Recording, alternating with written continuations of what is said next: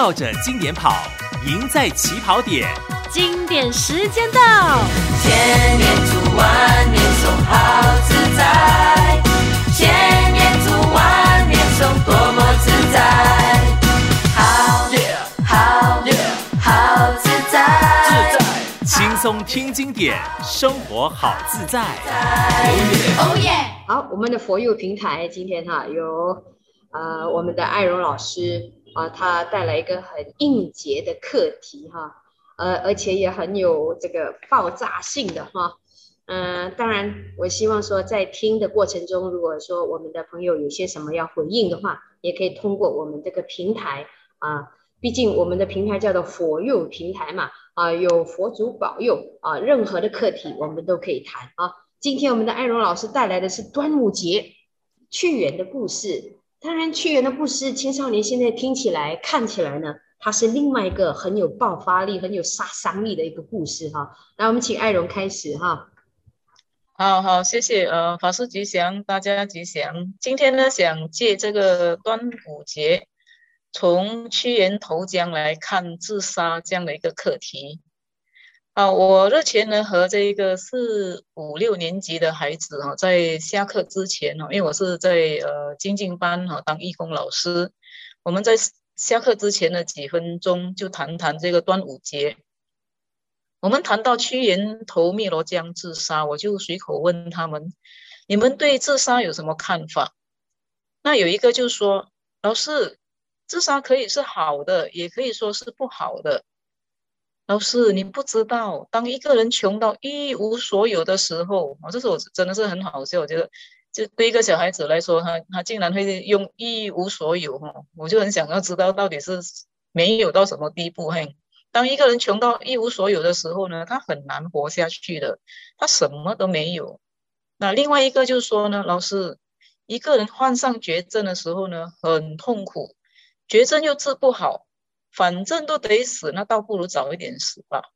后来我们就办了一场辩论会，我就听到呃说这个反方哈、哦、有一个说自杀是杀生，不会解决问题，反而会导致很多人呢有样学样，动不动就自杀，而衍生更多的社会问题。我个人是觉得和小朋友聊自杀这个课题呢，没有什么好避忌的。因为我们可以提高小朋友爱惜生命、保护生命的这个意识。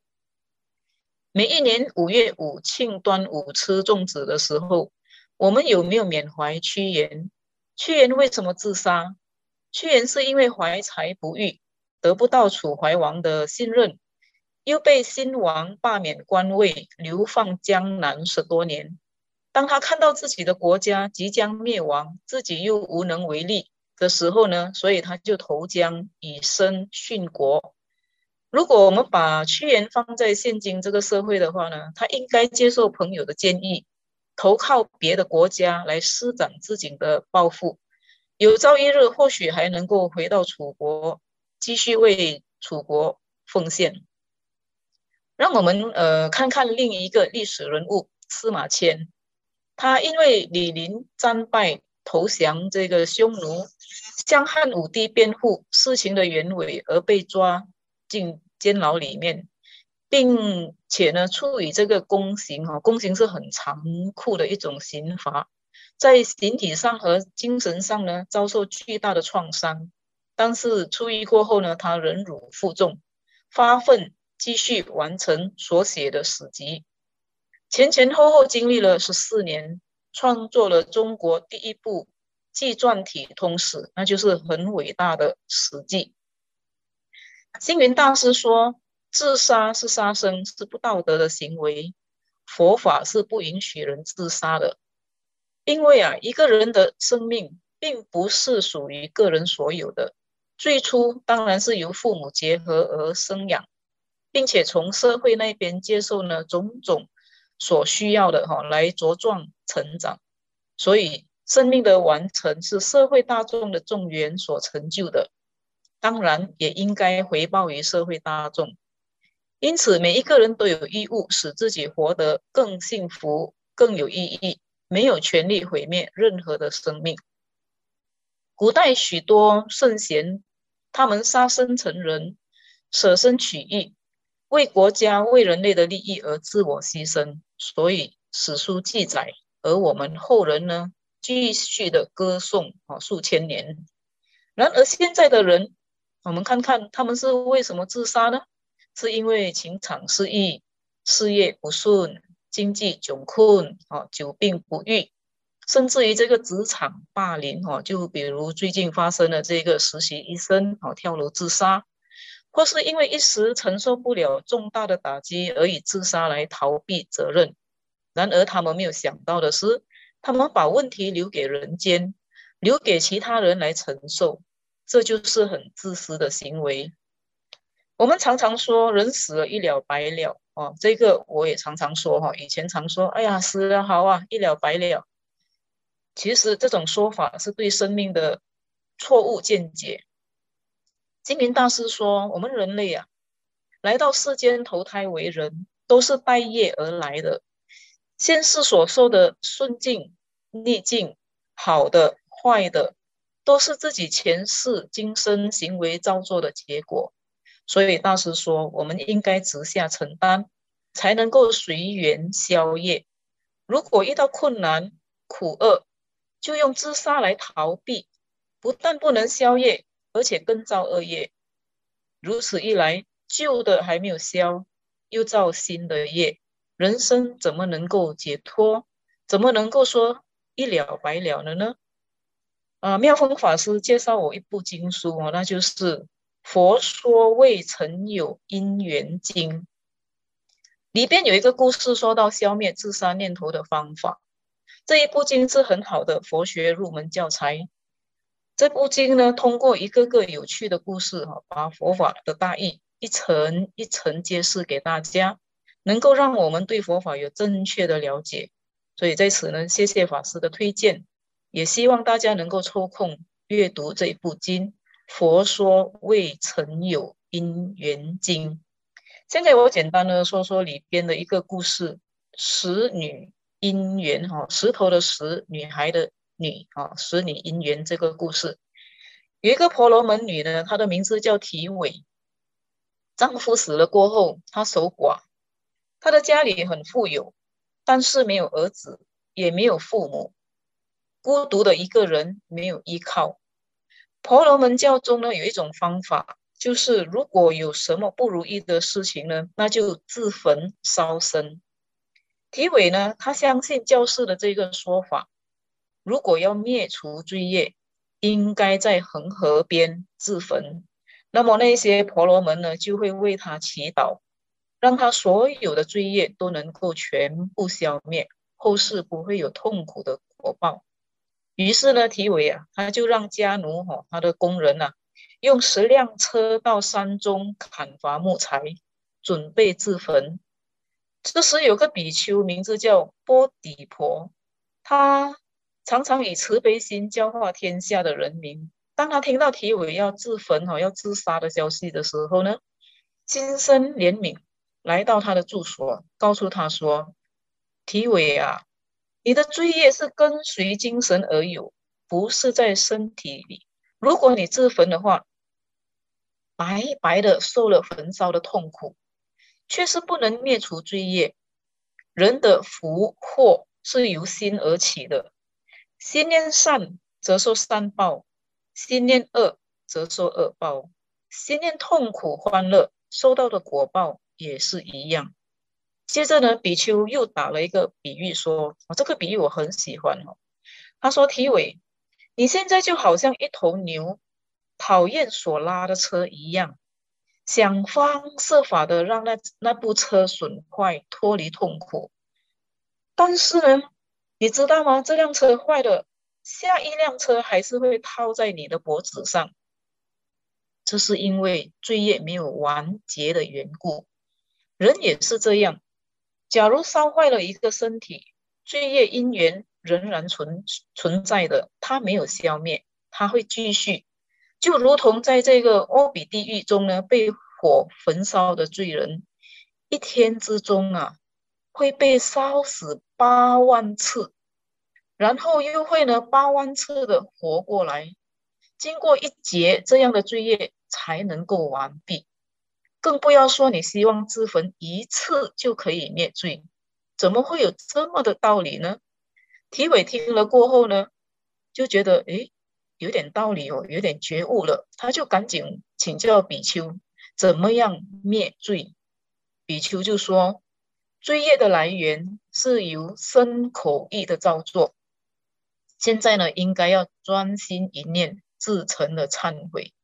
前世今生所造的这一个十种罪业哈，我们都知道有十恶嘛，那身造三呃三恶，那就杀盗邪淫；口呢造四恶，妄语恶口两舌其语；那意呢造贪嗔痴。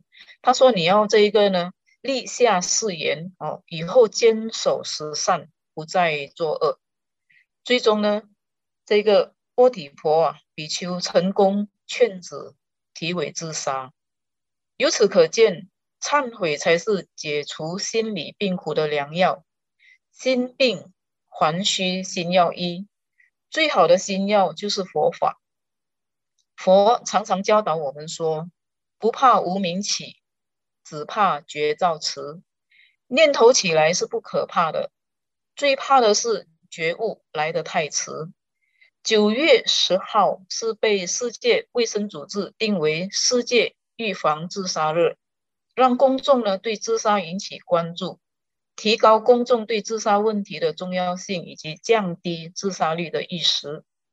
我们要用心关爱身边每一个人，关注生命，让生命走出阴霾，迈向阳光。今天分享到此，谢谢。老师已经讲到了九月份啊。这个我们的端午节，农历初五，五月初五才刚刚过哈。过去的我们，甚至现在的我们，都是忙着裹粽子啊，吃粽子。那最多也是听老师讲这个屈原的故事，从来也没想到会把这个自杀这个这个课题把它连接在一起。嗯，老师果然不一样哈。这个呃，爱柔老师有一个特色哈，特点。他就会把这个所有社会的课题啊，那佛教的经典哦，都把它融会贯通。所以从他的这个分享里面，会有很多的经典故事，怎么样的运用在现代版上啊？那尤其是呃，应对我们现在的莘莘学子，真的是很适合啊。因为过去我们怎么会想到这个呃去源投江有什么错呢？啊，他是爱国，那可是站在现在他们的角度，可能他们已经忘记了这回事。他只考虑到自杀，用这样的方法也不错哈。那现在我们也在呃，我相信从事教育的的人们呢，也开始在忙着上一些特殊教育啊，要怎么样去呃面对这些有特殊行为、特殊思维啊、特殊个性的一些小孩的一些教学教育怎么进行啊？所以老师们现在不容易当。所以我还是鼓励哈，从我们这些东方的哈，这个久远佛以来啊，这些东方的智慧啊，这些古老的智慧里面，一定会有许多的呃，是可以让我们参考的。比如说哈，我们也常常就说佛教是反对自杀的啊，因为五戒里面就有一个啊戒杀嘛，包括自杀。那它的经典是来自哪里呢？它的起源是来自哪里呢？就是刚才老师提的。啊，这个佛说未曾有因缘经，但是它这个里面的故事是很长很长。我发觉说，啊，这个艾柔老师是取了他最重要的一个部分来来说，啊，提到这个自杀怎么去消灭这个念头。那有因缘，有因缘，你看哈，有时间，我也鼓励大家上网啊去找一下这部经啊来看，自己看自己的体会不一样哈。好，那这个自杀。这个课题我，我相信在九月份的时候，我们还是会有机会再找呃爱爱柔老师来跟大家谈哈，因为毕竟说这个课题啊，非常的这个也是我们时下过去呢，在呃广播这行这这个领域里面是完全避忌谈的啊，毕竟是耳根现代的人耳根最利哈，这个从从耳朵从声音听到的啊，它的影响力是非常的大，更何况是啊这个沙字哈。啊，啊自杀哈、啊，一听的话呢，就是行动自然会跟着来，所以那个时候是避忌谈这个课题的。可是，在网络无远弗届的网络世界里面，这个课题哦，不谈的话，反而是更多人会去误解它、滥用它。所以我倒是希望说，从古老的经典里面呢，我们的老师们可以从这个地方再去啊、带出来啊、引导更多的青少年或者是我们啊、在职场上、生活上有很大压力的人呢，走上正确的观念，转念很重要哈。秀凤老师哈，在师父哈星云大师有一篇文章啊，有提到人生价值哈，人生的价值值多少？这个啊，值多少？这个里面有很多的故事哈，也是蛮有趣，而且是让令人家啊印象深刻的。我们今天有钟秀凤老师啊，我今天也是请他来呃，在艾荣老师提的这个呃自杀的课题过后哈，那我让我们能有所启发，我们的人生的价值有多少啊？不管是生也好，死也好，我们能够呃这个要知道自己的价值。不然的话呢，当自己觉得就像刚才艾龙老师说的哈，有同学提起穷到什么都没有的时候，真的要走上这条路吗？那师父曾经提醒过我们哈，我们什么都可以没有，但是我们不能没有慈悲，对自己的慈悲，这个也很重要哈。好，我们请秀凤老师来好吗？好的，谢谢师父。哎，今天。再跟大家分享星云大师在《佛法真义》第二册里的一篇文章，就是人生的价值值多少？人生的价值到底值多少？是不是从每个人每个月的收入就能判定它的价值呢？他是在文章里面呢，举出了一块石头在不同地方的价值哈。他说一块石头啊，在市集里可以被交价高至两百元。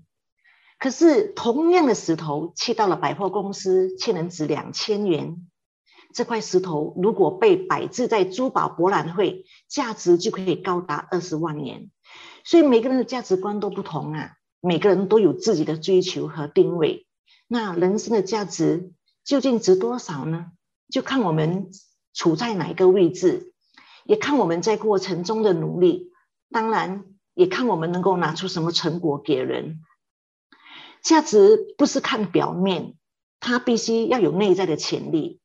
所以，人生的价值到底值多少？有的人立德立功，有的人平庸度日。就好像这块石头摆放的位置、场所不同，它的价值也就跟着改变了哈。那大师的这篇文章啊，人生的价值是多少？我读了很多遍，每一次读完后，我都深思同样的一个问题。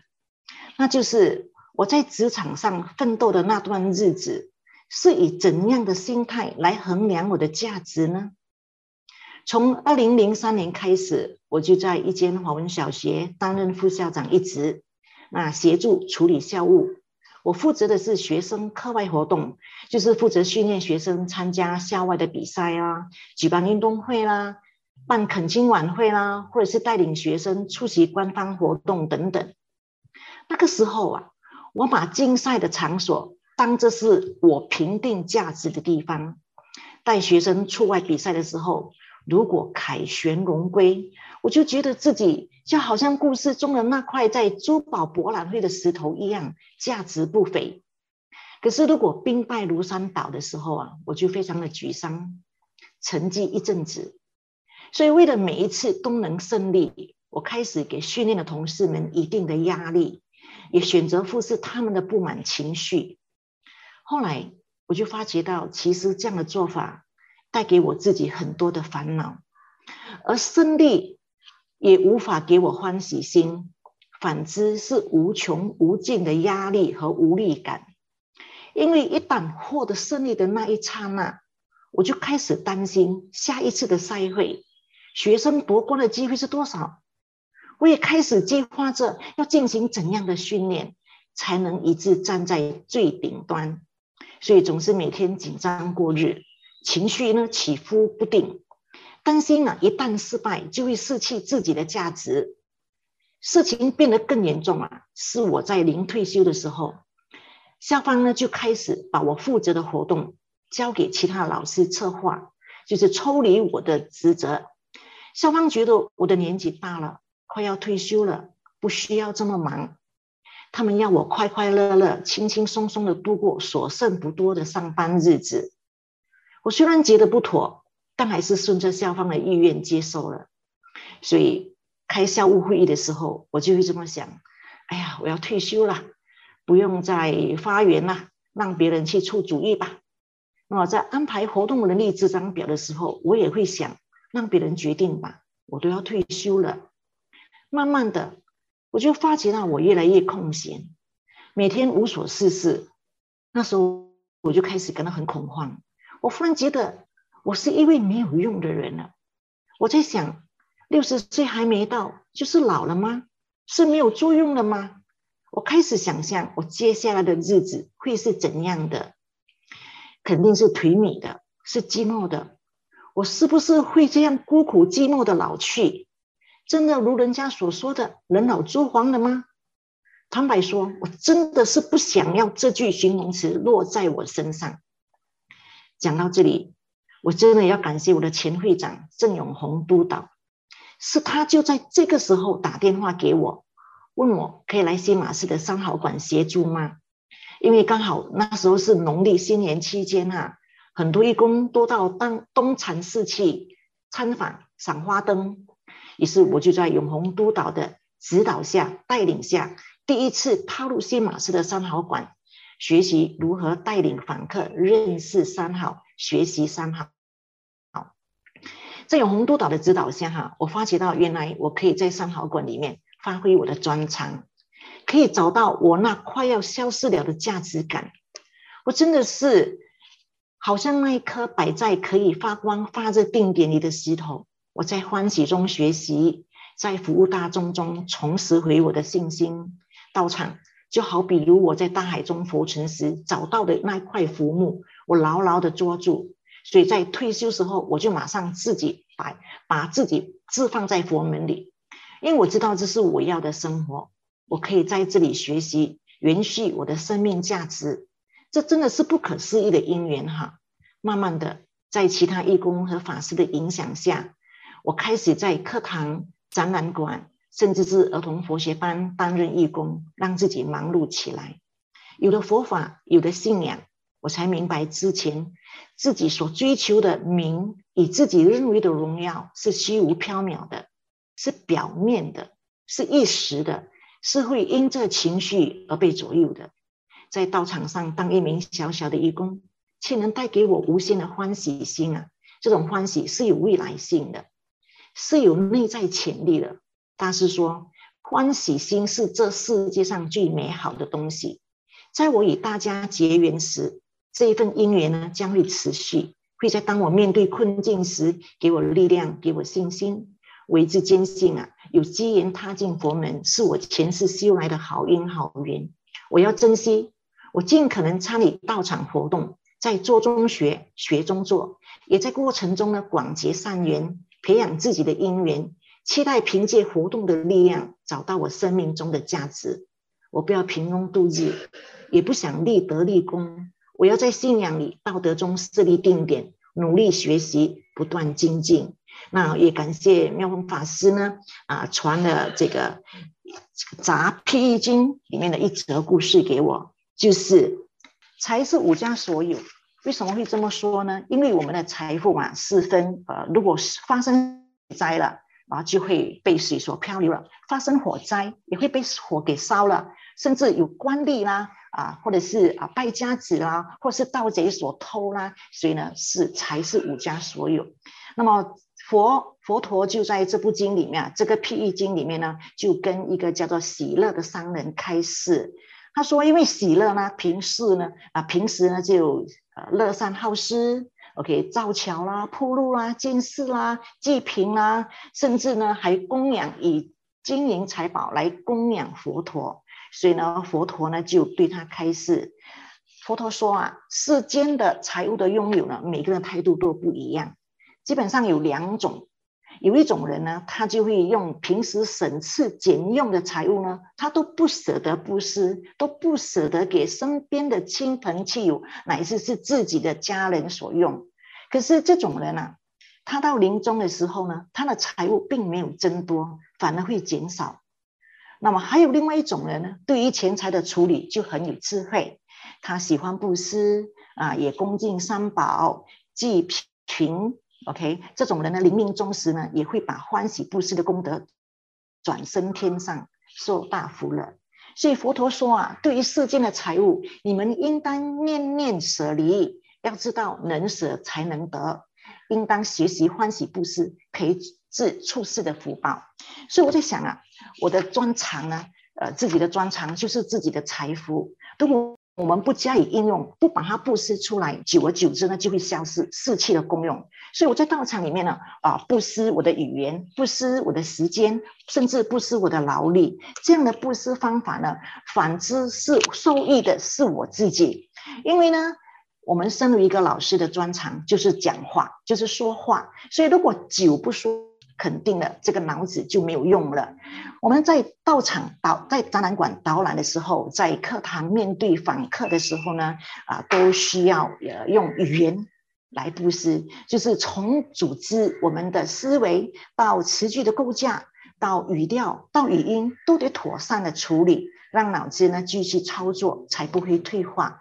这就如佛陀所说的。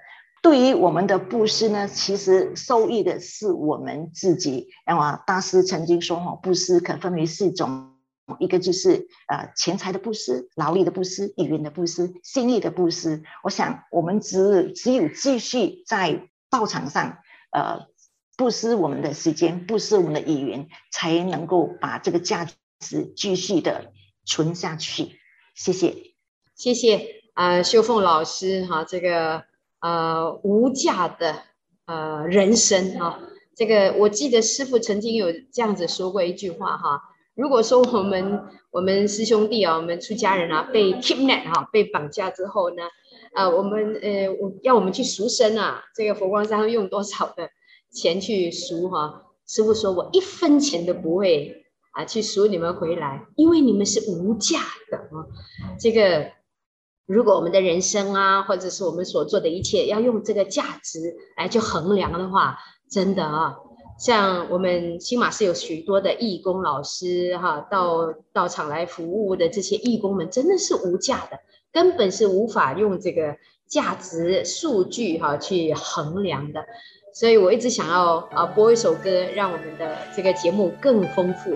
那我靠，诶，我一直找来找去，除了心甘情愿，人间音乐的心甘情愿之外，那如果其他还有的话哈，呃，我们的幕后制作团队哈，在帮我们啊播放人间音乐啊，这个服务的人生真的是最美丽、最灿烂的。好，我们这一期的佛佑就到这里，下期我们再见。心甘情愿许下诺言，无怨。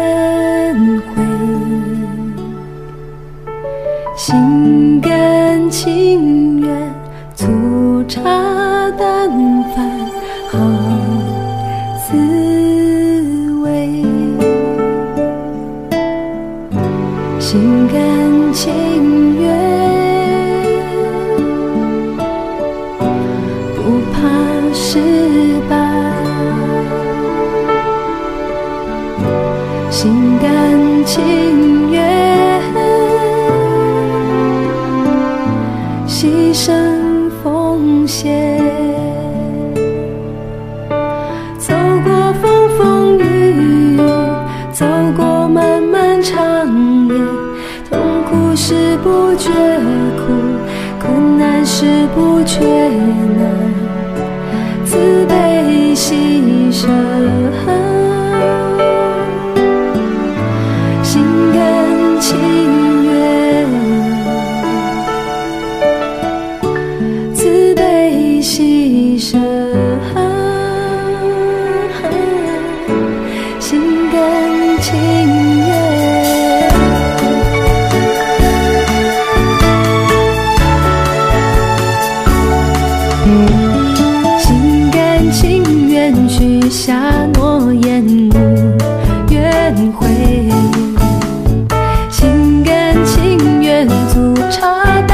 好滋味，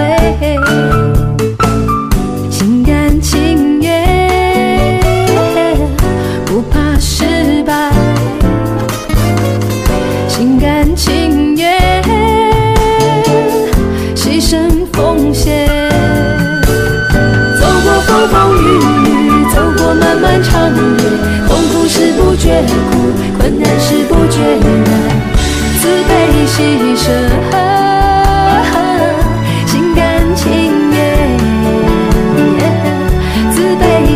舍，心甘情愿。走过风风雨雨，走过漫漫长夜，痛苦时不觉苦，困难时不觉难。慈悲喜舍，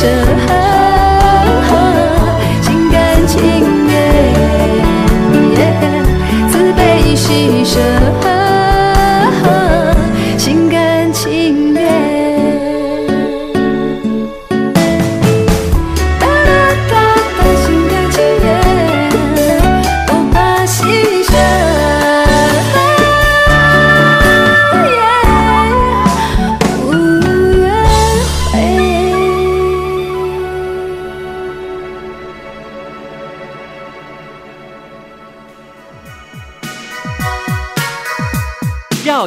着经典跑，赢在起跑点。经典时间到，千年祝万年颂好自在，千年祝万年颂多么自在，好好好自在，自在轻松听经典，生活好自在。哦耶哦耶！